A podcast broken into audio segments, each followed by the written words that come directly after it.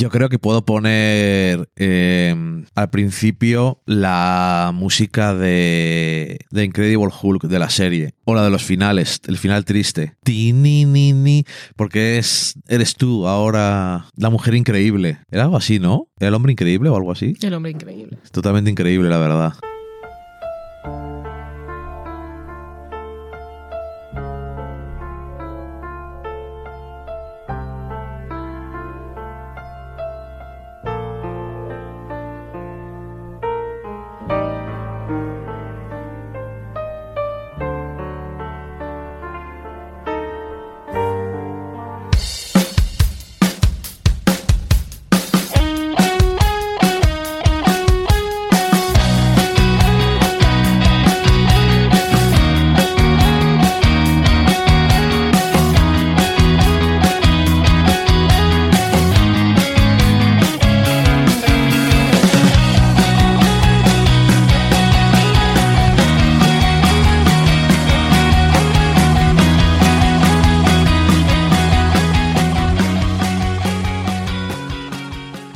Hola a todos, bienvenidos un día más al Sofá a la Cocina. Si lo he hecho, ha sonado una música de una serie viejuna que protagoniza un hombre radioactivo. Se me está yendo de las manos esto. Nunca lo has tenido. Hola, buenos días. Buenas tardes. Nunca, lo- Buenas noches. nunca lo tenía en las manos. No era, eso es como lo de más vale pájaro en mano que ciento volando. Yo no, no tenía ningún pájaro. Ujú. Había volando muchísimos, pero en mi mano no había ninguno. Esto es, esto es de Sofá a la Cocina. eh, el podcast de internet, eh, un programa en el que hablamos de lo que nos apetece. Tenemos un gato que hace ruidos de loco ahora mismo, pero creo que no lo está cogiendo el equipo de grabación. Yo soy Dani y estoy aquí con Valen. Hola, Valen. Hola. Y hoy de esas cosas que nos gusta hablar son películas y vamos a hablar de una película que eh, se estrenó hace bastante tiempo. De hecho, esto es para los que vengan del futuro, el año 2024, cuando estamos grabando. Y esta película creo que se estrenó en 2023, ¿no? Parece que tienes un... que has puesto esto a 2,5. A 2X. Sí. ¿Por qué vas tan acelerado? No lo sé. Y no soy... ¿Y por qué has puesto una música radioactiva y no le has explicado a nadie? Por eso ocurren. ¿Por qué no lo explicas tú? Esto es tu intimidad.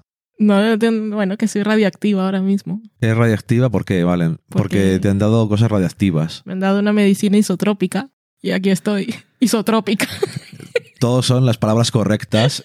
Cualquier persona que nos escuche del mundo de la sanidad sabe lo que está pasando. Sanidad mental. Me han dado una pastilla de yodo para un tratamiento muy habitual del hipertiroidismo y estoy aquí en aislamiento en mi propia casa y no puedo darle besos a mi gato en el morrete y sufro. Mi vida es un infierno. A mí me tiene... Le ha faltado comprarse un palo para decir esta es la distancia a la que tienes que estar. Sí, podría llevar unos palos en los hombros. Esto Un metro y medio cada uno. me parece un remanente como de esos de en la pandemia que decía la gente tienes que estar a esta distancia. Sí, Pues esto es. Tenemos ya un, un cierto entrenamiento. Hay de aquella práctica ya. época. Bueno, estaba diciendo que antes de que me dijeras que se me había acelerado la cosa, eh, vamos a hablar de una película que la estrenaron el año pasado y que aquí en España la han estrenado esta semana en la que estamos grabando, ¿no? en 2024 para los que vengan del futuro. Correcto. En febrero. La película aquí se ha llamado Secretos de un escándalo y su título original es May December. Es una película que ha dirigido Todd Haynes que de películas suyas creo que aquí hemos comentado de hecho eh, solamente em, Carol Carol, sí. y mm, que ya hace casi 10 años de esa película. Está protagonizada, mm, bueno, iba a decir principalmente, está protagonizada por Natalie Portman y Julianne Moore y también eh, Charles Menton y algún actor más, pero bueno, especialmente Natalie Portman y Julianne Moore. Y como estamos haciendo últimamente, lo que dice IMDB, 20 años después de que su notorio romance de tabloide se apoderara de la nación, una pareja casada se enfrenta a la presión cuando una actriz llega para hacer la investigación para una película sobre su pasado. Correcto. Y un buen resumen realmente de lo que es esta película. Básicamente Natalie Portman interpreta a una actriz que, valga la redundancia, va a interpretar a la persona persona que es el personaje de Julian Moore y está haciendo eh, un poco la investigación, que es parte de la, la, gracia, en mi opinión, de esta película. Es un poco también casi sátira del mundo del, del propio actor eh, y está haciendo todo tipo de investigaciones para ser una actriz de método total y meterse en la persona, descubrir quién es ese personaje. Y básicamente la película es un tirada y afloja entre las dos actrices, entre los dos personajes y mm, es un melodrama psicológico, ¿no? Mm. Psicothriller. No es thriller. Mm, Que es que se. ma- ¿Qué te ha parecido esta película, Valen? Me gustó, me gustó mucho, mucho más de lo que esperaba. Venía escuchando cosas de May December desde que se estrenó en, fue en Cannes, el año, hace casi ya un año. En Cannes se estrenó. Creo que sí. Parece que sí. Y la conversación, el discurso que salió en, en aquel momento, en aquellas primeras proyecciones, era si la película, la película era camp, campi o no. Porque algunos críticos la vieron así, se lo preguntaban a Todd Haynes y él en lugar de decir sí o no, eh, decía que él no sabía que era camp, lo cual es absurdo porque eres un director de cine. y entonces parecía que, que se estaba ofendiendo por lo que estaban diciendo y aquello quedó muy así. ¿Por qué dicen lo de que es camp? Porque hace unas elecciones eh, muy curiosas en lo estilístico de Todd Haynes con esta película, porque, sobre todo como resaltando la parte de melodrama, eh, con la, algunos zooms, algunos diálogos hiper ridículos y la música intensa que acentúa cosas y también suena muy súper melodramática, parece que está haciendo a veces una TV movie de Lifetime. Eh, pero. Y a veces hace que el espectador. Eh, o sea, nosotros, te rías de cosas cuando estás Correcto. en un. eh, hablando de un tema que es un poco, un poco no, muy escabroso. Y es que ah, hemos leído la sinopsis de IMDB y lo que no dice eh, la sinopsis, y esto no es spoiler porque creo Es que está en el tráiler, pero lo, lo hablan desde el principio de la película, es a qué se debía este escándalo. Y es que el personaje de Julian Moore interpreta a una mujer que cuando tenía eh, 36 años, eh, dice, inició una relación sexual con su alumno, bueno, no es su alumno, esa es la historia real, con un niño de 12 años. Y después fue a la cárcel y mientras estaba en la cárcel tuvo Un hijo. hijos de este niño de 12 años, que no es una relación sexual, lo violó. Y 20 años después, eh, ellos siguen juntos. Después de que ella salió de la cárcel, se casaron y... Y han tenido hijos. Y han tenido hijos, tienen una familia y se supone que son felices. Y ese es el personaje que va a investigar eh, Natalie Portman, porque van a hacer una película que no es una película de cine. Natalie Portman está interpretando a una actriz mala. Es pero eso, eh, yo no creo que tampoco sea. No, ahora me lo dirás tú si es un spoiler o no. Vemos un momento de la película. Del rodaje. al del final. rodaje, al Sí. final del todo de la película. Y yo creo que eso, y no me suele gustar comentar cosas sobre finales de películas y tal, pero yo creo que eso te enmarca al final toda la película. Sí. Y te dice, aparte de que es un poco, como decía al principio, casi sátira, sátira del proceso entre con mayúsculas Hmm. de actuar y de investigar los papeles, lo que dices tú no es si ella es buena actriz o no tanto, en mi opinión, sino que se toma de más de en serio su trabajo y la película que va a hacer Sí, es una película de mierda. es una mierda. Entonces, eh, pero por, ¿por qué hace? Bueno, entonces a eso me refería con que a veces te ríes. Mm, Desde- en, la primer, en el primer momento hay un zoom, en la primera secuencia, cuando Sí. está Julia Moore hay un zoom, eh, ella está en la- abre la nevera, dice una frase súper ridícula y suena la música. ¡Tu, tu, tu!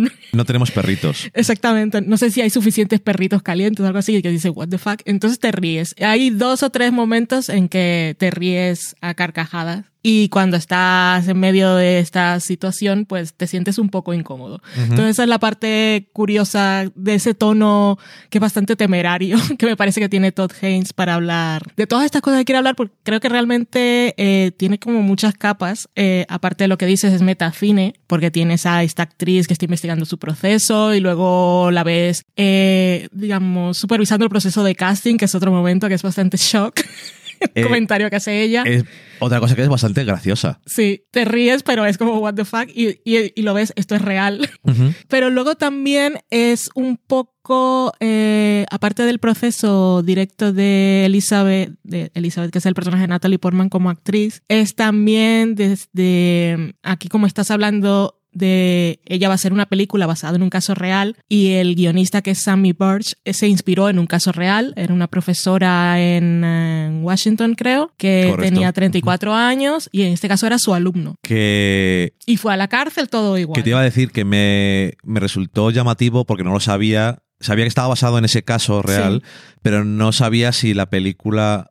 O sea, luego cuando vi la película vi que no lo hacía literalmente el mismo caso. No, cambió un poco. Me imagino que tiene, sobre todo estando en Estados Unidos, no está mal cambiar circunstancias para que quede claro que no es lo mismo, porque luego te pueden. Todo Pero- te da problemas. pero, Pero, todos han dicho que están, que se inspiran en, ese Ok, caso. te lo digo porque eh, las dinámicas son diferentes también cuando Sí. hablamos de. Sí, pero no.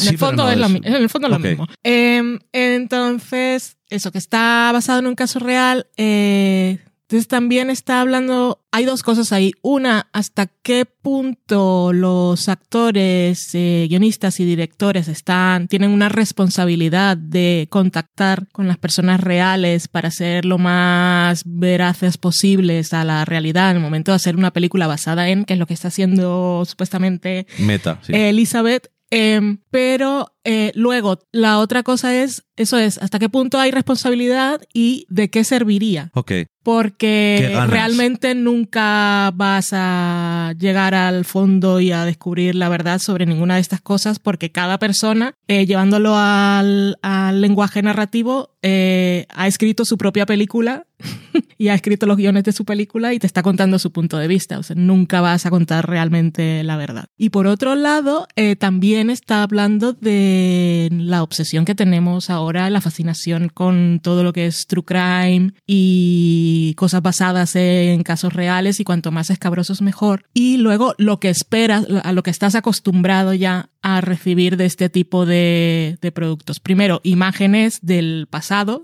o sea, reconstrucción de lo que ocurrió, y luego encontrar una causa-consecuencia. ok. Algo que te, te dé una explicación racional a hechos que son injustificables. Y en esta película lo que me gusta es que realmente te demuestra que, que, que no.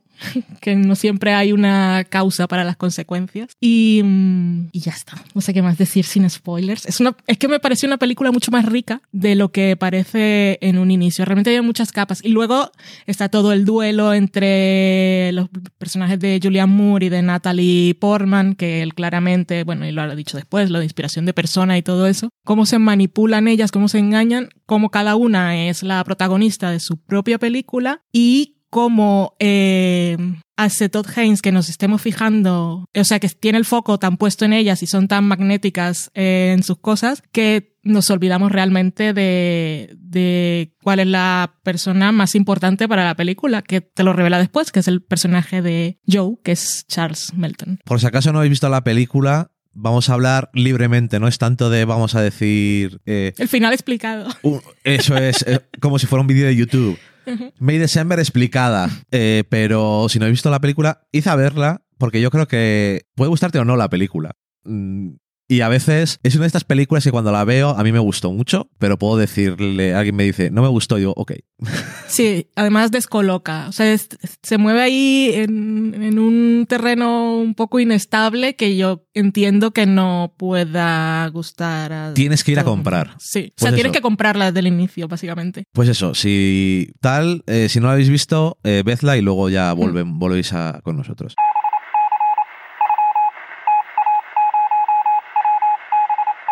Que, a ver, eh, es cierto que puede parecer obvio decir, y es una película en la que salen Julianne Moore y Natalie Portman y lo hacen bien. Es como, y el cielo es azul, ¿sabes? Yo qué sé, parece obvio, pero tampoco quiero no decirlo porque me parece bien que está decirlo, sobre todo porque Julianne Moore está, está genial y no sale tanto como yo pensaba. Ya, pero no hace falta. cada segundo que sale eh, está. Pero Natalie Portman, que a veces por metraje casi parece más la película, la protagonista, y lo que dices tú, quizás el personaje de Joe es lo que es el protagonista de verdad de la película. Mm. Pero eh, Natalie Portman, como. Y obviamente esto es una cosa que es también gracias a- al director, porque tienes que saber decirle a tu actor en qué película está. Sí. eh, está totalmente entregada a el ridículo de ser esa actriz. Sí. Y no todos los actores hacen bien de actor. Eh, que es lo que nos gusta a nosotros de finge que finge fingir. Correcto. Aquí está llevado a un nivel. Muchas veces. Te mareas Y cuando intentas. es difícil porque ella no tiene ningún tipo de interpretación de esas de guiño. No. Es. eh, está haciendo lo que de hecho pide el papel de- en esta peli, que es decir, esto es lo más serio que ha pasado nunca. Sí, es Y- el papel de mi vida. A esta persona está investigando lo que ella cree que es el papel de su vida y al final parece que está haciendo una TV movie. Aunque ya había una TV movie, por cierto, que Sí. existía. Y me hace gracia que salen unas imágenes en la película como de alguna forma dejando claro que cree el mundo de ese en el que transcurre esta película cree que esa primera adaptación era muy trashy Sí. pero luego los que están haciendo la película nueva creen que es muchísimo mejor y, no, y como decía antes, no es así.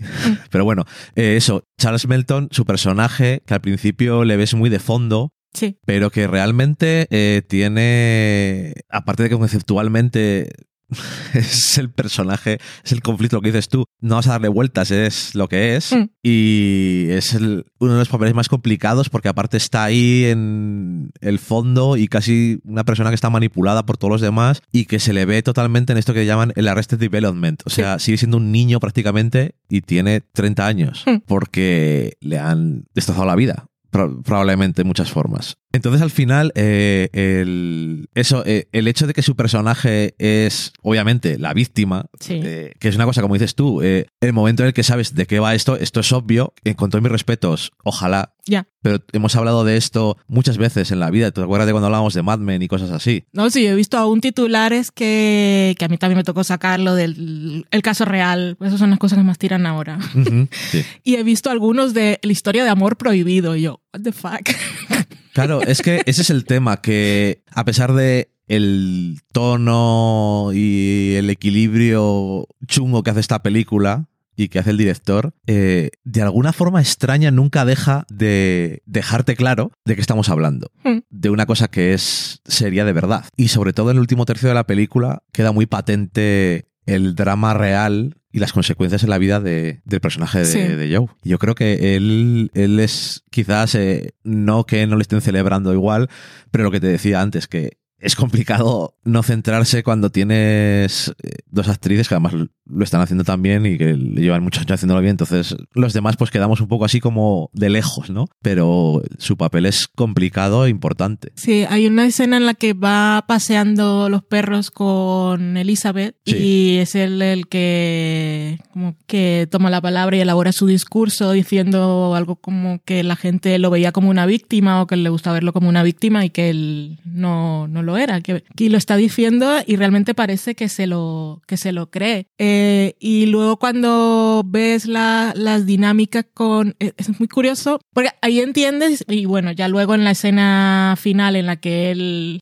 primero está con Elizabeth y él cree que puede tener una relación adulta, pero es que realmente es un niño, o sea, es un niño que fue violado y manipulado por esta mujer 20 años mayor que él, que lo que hizo fue eh, convencerlo de que eso era lo que él quería y que él era el hombre en la relación y era el adulto porque él era el que había tomado la iniciativa y la había seducido a ella y le metió eso en la cabeza, tú eres el jefe de todo esto y él se lo creyó, pero realmente se quedó ahí, o sea, y de repente ya tenía hijos y ya se casaba y no había conocido nada más en la vida y sigue siendo un niño. Cuando se encuentra con Elizabeth y ella estaba preparando su papel y dice que va a llevarlo a lo de actriz de método, él que hay un momento en que él se tira en la cama después de que tienen ese momento de relación sexual que se acaba en tres segundos Que es súper awkward y entonces él se tira en la cama casi saltando como que parece un, un niño contento y la otra le dice what the fuck, que él de repente dice- no entiende qué es lo que está pasando, porque lo está rechazando, o porque no es su novia. Yo lo, lo vi demasiado infantil en ese momento y, y Natalie Portman dice una de las frases de la película y dice, esto es lo que hacen los adultos. Ajá. Tú eres un niño, y yo lo sé, lo cual es más retorcido aún. Sí, porque lo dice ella, que lo que te deja claro esa frase es que ella sabe Correcto. cuál es el drama real, pero está ignorándolo por su arte. Exacto. Y entonces él después tiene ese momento de, de, de descubrir realmente, de enfrentarse a eso que nunca había querido enfrentarse, lo que nunca han hablado, y eh, confronta a, a Julianne Moore.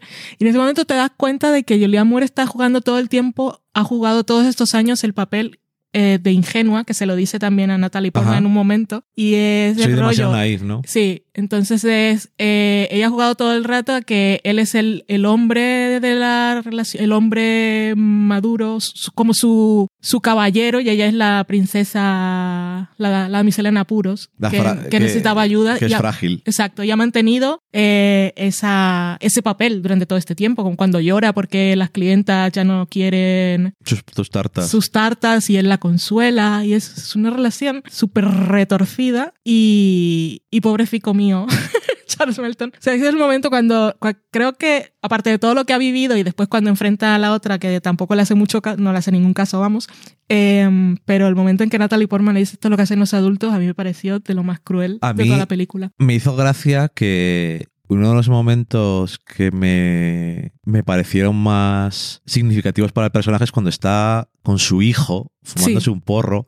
Sí, y Y es como si es fuera. el hermano menor. es como si fuera su hermano pequeño Sí, y es es su hermano- padre. Es el hermano menor. Es que, eh, no sé, que al final le ves, incluso donde toda la película yo me daba cuenta, si os fijáis, desde que empieza la película tú le ves la postura que tiene. Hmm. Va siempre encogido Sí. y sumiso en el mundo y en segundo plano. Hmm. Pero eso, cuando estaba con su hijo en el tejado y es como eso, que él está descubriendo cosas y, o sea, Es que no tuvo nunca ha sido, adolescencia. nunca ha sido, casi no ha sido niño y preadolescente no le ha dado tiempo, desde luego adolescente no ha sido, Mm, Pasó de niño a, a niño jugando a ser papá, básicamente. básicamente, y tiene, tiene tres, tiene tres hijos. Mm. Y su hijo, porque son mellizos los dos pequeños, ¿no? Sí, Eh, y sus dos hijos pequeños parecen sus compañeros de clase. sí. cuando lo ves. Y ahí está muy bien también el casting porque realmente el actor tiene una pinta muy juvenil que podría ser uno de estos que son Estaba en Riverdale. adultos que, hacen, Es que hacen de adolescentes. Y es que efectivamente, como dices tú, está en Riverdale. O sea, es perfecto porque es gente que tiene veintitantos, treinta años que hace de adolescente. Y aquí es lo mismo, pero es un adulto fingiendo, o sea, no habiendo dejado de ser adolescente, pero es adulto. Mm. Y es muy. Es muy chungo. Es muy chungo porque tienes esa- la tristeza de la realidad de esta película, a pesar de ser casi a veces una parodia de lo que es un melodrama de, de cosas reales, tampoco la tragedia la pierde. No, no, no. Y, pero es muy difícil hacer una película así. Es muy difícil. Es que por eso a mí me parece temerario realmente la cuerda floja en la que se mueve. Pero me. Sobre todo en, en esos momentos al final, cuando pone el foco en, en Joe y le da la voz cantante, ¿no? Eh, como que fue un respiro, porque yo estaba todo el rato que no estaba muy segura realmente Todd Haynes, que qué es lo que quiere. O sea, veo lo de la, o sea, lo del comentario, del true crime, de las cosas reales. ¿Tenías miedo de que, de que no fueran a centrarse en Sí. eso? Y era, pero bueno, en fin, lo tengo Hombre, claro. hubiera no sido correcto, pero no hubiera y, sido. y no pasa nada, porque sería lo que estaba contando, lo que pasa es que era muy retorcido y entonces los momentos en que te reías de algunas cosas eh, mm, me habría hecho sentir aún, aún peor. Es, es bastante perversa a su manera, pero es, es que es muy entretenida. Es una película muy complicada. Lo de. Es que lo que decías tú, desde lo del Zoom con música de no tenemos más perritos o no hay suficientes perritos, eso ocurre en los primeros dos minutos. Sí, sí, sí. O el primer minuto. Es antes de que entre Natalie Portman. Y entonces, a mí lo que me hizo gracia fue que usa ese zoom dramático para eso y luego cada vez que lo vuelve a usar, de alguna forma, en mi cabeza, lo que está dejando claro es que no es tan importante las demás cosas, Sí. porque está haciendo la equivalencia entre esto que es totalmente estúpido, le he puesto este zoom como diciendo que es dramático, pero sabemos todos que no es verdad. Cuando otras veces ocurra este zoom, quédatelo en la cabeza que tampoco es tan importante No es tan aunque lo parezca. Luego no ocurre cuando habla con cosas de que son de verdad, serias, quiero Sí, sí. decir. Y luego, bueno, el final, ah, es que no sé, el, el momento en el que se encuentra, eh, la última vez que se encuentran Julianne Moore y Natalie Portman en la película, Ah, con las gafas que van vestidas igual, aparte. Es que es, eh, no sé, tiene, tiene mucho esta película, pero como te decía antes, o sea, alguien me dice, a mí no me gustó ah, mucho. sí, ahora que has dicho eso, que quería decir lo que antes lo estaba, perdón, que estaba hablando un poco en clave, eh, lo que decía de causa-consecuencia, que siempre esperamos que haya el trauma terrible en el pasado. Porque cuando vemos True Crime, eh, ya nos hemos acostumbrado a que básicamente es ficción y están eh, los héroes que intentan capturar al villano, que es el que ha cometido todos los crímenes, y luego eh, eso de buscar en el pasado de, de, de estos criminales que, que, lo fueron abusados, La que la madre no lo quería, y que, to- y que todo ese comportamiento tiene que ser explicado por algo terrible que les pasó, que les ocurrió en el pasado, ¿no? Y entonces Elizabeth llega, eh, nosotros como espectadores también no- nos lo creemos cuando le cuentan a Elizabeth que es que... Su primer hijo. Eh, sí, que los hermanos de esos que siempre está hablando el personaje de Julianne Moore, pues abusaban de ella y entonces Elizabeth, Elizabeth compra la- su comportamiento ahora y nosotros pues de alguna manera también, porque no le vamos a creer, ¿no? Eh, y luego al final Julianne Moore le dice que es mentira, que tú no sabes si sí o si no, pero Ujú. que eso no es lo importante y lo que sí está demostrando la película es que una persona abusada no tiene por qué crecer siendo un abusador y te lo está demostrando el personaje precisamente de Joe, que fue violado por una mujer que al final lo ha manipulado toda su vida y se casó y él mm, No. no es un abusador, es una persona funcional, eh, inmadura a su manera, pero cuida a sus hijos y no tiene, no tiene ningún comportamiento oscuro de ninguna manera. Entonces, pues eso, Sí. no siempre hay una causa. Mm, Lo, lo que dices tú, que cuando eh, el personaje de Julian Moore dice que es todo mentira, de alguna forma te está dejando a ti claro que da igual, porque puede ser verdad que es mentira. Qué forma de decirlo. Puede ser, eh, lo que está diciendo puede ser cierto, ¿no? Mm. Y además, conociendo a su hijo, también te crees que se inventa las cosas. Sí. Porque es una persona bastante dramática y que está, mira, también bastante traumatizado Sí. por lo que ocurrió. Y lo tienes que entender, porque era compañero de clase del que ahora es su padrastro. Correcto. Y es una cosa que, que además todo, toda esa dinámica me llama mucho la atención porque eso no sé si está basado, me imagino que sí, en la historia real, que están viviendo en el mismo sitio que han vivido siempre. Eso no me acuerdo. Y todo el mundo momento, se conocen y todo el mundo Hmm. saben, se encuentran las familias en el restaurante. Está- es todo tan incómodo. Y el personaje de Natalie Portman está allí y me gusta que varios de los personajes comentan sobre ello diciendo, ¿pero qué está pasando aquí? ¿Qué hace esta mujer en esos momentos de nuestra vida observándonos? Y no sé, eh, es gracioso también si lo piensas la, el nivel de acceso que les ha dado, que le ha dado a ella Sí. porque le deja observar totalmente como, no sé, cuál es el objetivo que tiene.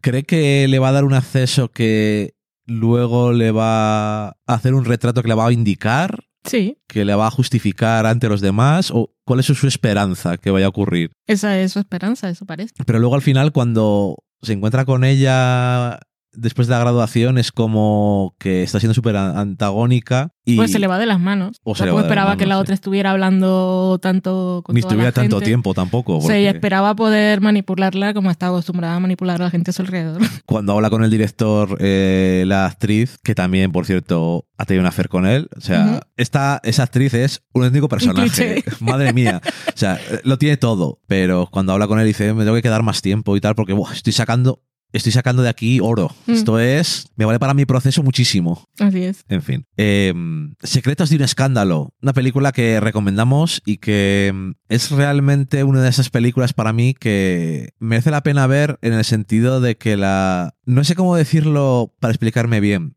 Pero a veces ves películas y lo, entre comillas, lo único que está haciendo el director es contarte una historia. Comillas, comillas, comillas.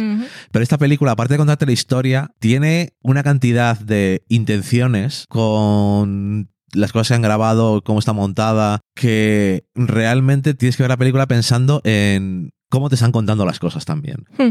Y me parece muy interesante. ¿Esta película han nominado a algo? En los Oscar? Creo que solo guion. Original, por cierto.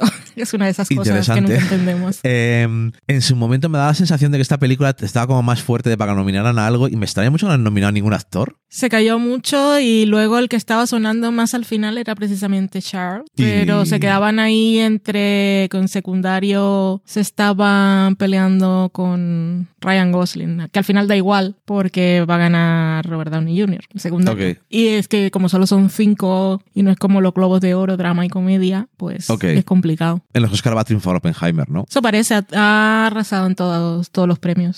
Todo lo que ha venido antes, o sea que lo más probable es que sí. Ok. Em, Pero el ganador de la temporada de premios es el perrete de Anatomía de una caída, Anatomy of Fall. En todas las, desde que se lo llevaron a campaña, eh, que estuve escuchando una entrevista de, del jefe de la distribuidora Neon, estaba en The Town y estaban hablando precisamente de cómo había hecho la campaña de Anatomy of Fall. Que ellos fueron los que llevaron Parásitos, por cierto.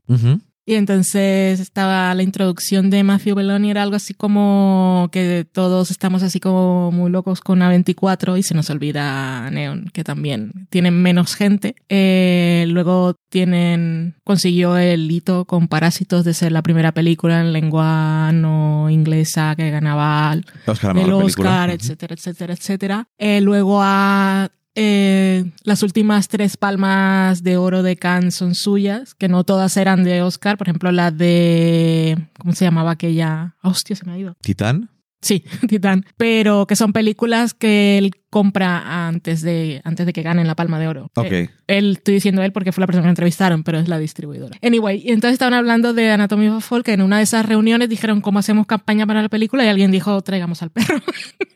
Un genio, quieres decir. Sí, y entonces dijo que les hizo la campaña solo porque, claro, ponían al perrete en la alfombra roja y había gente que igual no sabía que era la película, pero después de la primera alfombra roja toda la gente sabía que era Anatomía de una caída porque todos los periodistas y los actores todos querían ir a hacerse fotos con el pe- Lo que pusieron en todas las stories de, de la primera cosa esta, y creo que la- el primer evento de esos fue la, la comida que hacen de los Sí. nominados a los Oscars. Y en todos los stories que yo me encontré de toda la gente que sigo, todos estaban. Con el perrete, perro. El perrete bello. Que luego, perdón por el off topic, estaba hablando la, la dueña, la ama de lo que sea, no sé cómo se dice, del perrete que se llama Messi y dice que estaba muy preocupada porque todos los papeles que todos los guiones que le estaban llegando, el perro se moría porque hacía muy bien de muerto y entonces ella decía que no sé que no quería encasillarlo. No quiero que se encasille y a nosotros no nos gusta también. Exactamente, déjame. Ese sí que es spoiler. Hay un vídeo, por cierto, A lo mejor un poquito. Creo que es porque de el perro los- no se muere, pero. Sí, hay un vídeo de los... No, no se muere. Hay un vídeo de los... em, de los SAC, del premio del sindicato de actores, en que está es Ryan Gosling enamorándose en directo. Del perro. perrete, sí. Poniéndose las manos así en el pecho como si fuera Britney cantando eh, I Did It Again. Pues así. Eh, un auténtico off topic, es correcto. Pero bueno, los perretes siempre están bien. Eh, eso, que os recomendamos la película. Así es, May December. Eh, en Estados Unidos eh, está en Netflix esta película, sí. pero está ha estado muy rápido o es En Estados Unidos se estrenó en diciembre. Hicieron el estreno este limitado. o sea es una película de Netflix Allí es una película de correcto Netflix, sí. y aquí la han estrenado en el cine Aquí fácil. es que me parece eh, entiendo que tiene otras productoras aparte que la habrán vendido a otra distribuidora en Europa lo que sea pero siempre me hace gracia todavía que estamos a estas alturas eh, es todo muy muy nebuloso y complicado una película de Netflix ¿por qué no se estrena en todos los sitios en Netflix? Porque no es una película de Netflix. ah La compró. Eso es esa cosa. No es La Sociedad de la Nieve, que fue producida No es una por película Netflix. que hizo Netflix, No, sino, que, compró. Netflix compró los derechos en Cannes de distribución en Estados Unidos. Ok, vale. Que eso también depende de los las ventas que se hayan hecho previamente. Igual las distribuidoras de otros territorios ya se habían adelantado o eran pro- productoras. Eso que llega. Y si no lo tienes en Europa, en los principales territorios, dice, pues no lo quiero mundial, me quedo en Estados Unidos. y Están está. allí en un festival, eh, ha entrado alguien y ha dicho, oye, te he comprado los derechos para Europa. Y luego dice, hola, soy de Netflix, eh, ¿te han comprado para Estados Unidos? dice, no, mira, acabas de venir, a, Mm. de venir ahora el de Europa, no pasa nada. estamos bien. Y lo venden, ¿no? Porque estos festivales es lo que hacen eso, que realmente la gente tiene salones para reunirse. Sí, hacen proyecciones previas. Sí, Cuando ¿no? son películas así como que ya tienen estrellas o que van con mucho ruido, hacen unas proyecciones previas a los distribuidores y comienzan las pujas, básicamente. A ver qué. Entonces, si no la si alguien llega y se queda con una distribución global y paga millones, o sea, alguien, tu Warner que tiene realmente Sí, en o todas sea, partes ese tipo de cosas. Una distribuidora con mayúsculas. Exactamente. Eh, y si no, comienzan a venderla por trozos a diferentes mercados que al final ganan más. También depende de, de el interés que genere la película. Es por eso que, por más que me frustre a mí, las cosas de un canal de Estados Unidos no llegan a siempre al sitio, entre comillas, lógico Hmm. fuera de Estados Unidos. Hmm. Y dices, ¿pero por qué no lo traen aquí? Pues porque lo venden y ganan más dinero. Claro. Si el problema que están teniendo ahora en Estados Unidos con Es lo el que se ha perdido precisamente con es eso. que no tenían ventas extra eh, y en el momento claro en el que una cosa aquí de HBO no llega a HBO Max digo pero ¿por qué no? y dice pues porque quieren ganar dinero es que es así ¿qué cosas te sorprenderá lo que ocurrió a continuación cuando Lo que pasó después, Daniel, que es más corto. te sorprenderá lo que ocurrió a continuación y una cosa que le gusta mucho a Valen eh, que yo llego tarde a todas las expresiones populares Y las digo alargas. todas mal Las alargas. las digo como una persona de 80 un años ha, que ha descubierto cuál era la que más te gustaba a ti. Em, Pues ya estaría. pues ya vendría estando. Es que de verdad. En fin, bueno, y hablando ya vendría estando, se acabó el podcast. Sí, yo creo que ya está. que por lo Porque que si veo no- podríamos hablar de cualquier cosa, por lo visto. Em, nada más, muchísimas gracias eh, a todos por acompañarnos un día más. Y ya sentimos no estar eh, sacando muchos podcasts, pero bueno, como os decíamos al principio, es el tema complicado. Sí. Así que nos alegramos de que nos escuchéis y nada más. Eh, nos escuchamos pronto. Esperamos. Adiós. Bye.